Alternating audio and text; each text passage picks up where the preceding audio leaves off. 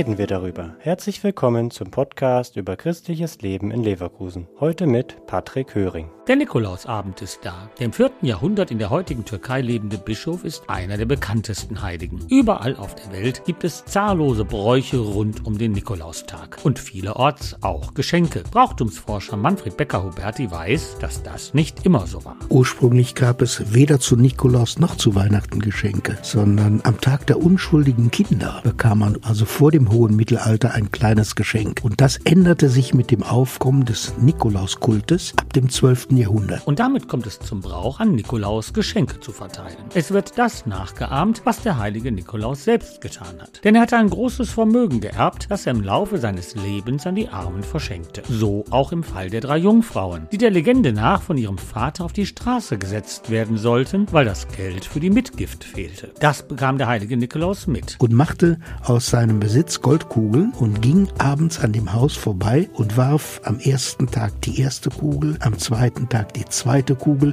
und drinnen war man natürlich völlig überrascht. Als mit einer dritten Kugel die Zukunft der Mädchen gesichert war. So wie der Nikolaus die Jungfrauen heimlich beschenkte, kamen auch die Geschenke des Nachts und steckten am nächsten Morgen in den bereitgestellten Schuhen der Kinder. Mit der Reformation aber tritt der Nikolaus häufig auch als Person in Erscheinung. Er schaut in sein goldenes Buch und hält Kindern und Erwachsenen ihre guten wie schlechten Taten vor. Manche Eltern machen sich das gern zunutze, um ihren Sprösslingen mal richtig die Leviten lesen zu lassen. Manfred Becker-Huberti warnt jedoch davor. Da wird dieser Nikolaus als pädagogischer Zeigefinger eingesetzt und das kann er nie gewesen sein. Ein Heiliger ist mild, er ist gut, er ermahnt, aber er bestraft nicht in dem Sinne. Corona lässt es vielerorts nicht zu, dass ein fremder Nikolaus Familien und Kinder besucht. Aber vielleicht schlüpft da und dort ein Vater oder eine Mutter in seine Rolle. Vielleicht ist es gar möglich, dass alle einander aus dem goldenen Buch etwas mitteilen, was man aneinander schätzt oder vielleicht auch über was man sich geärgert hat. Und anschließend teilen sich alle gemeinsam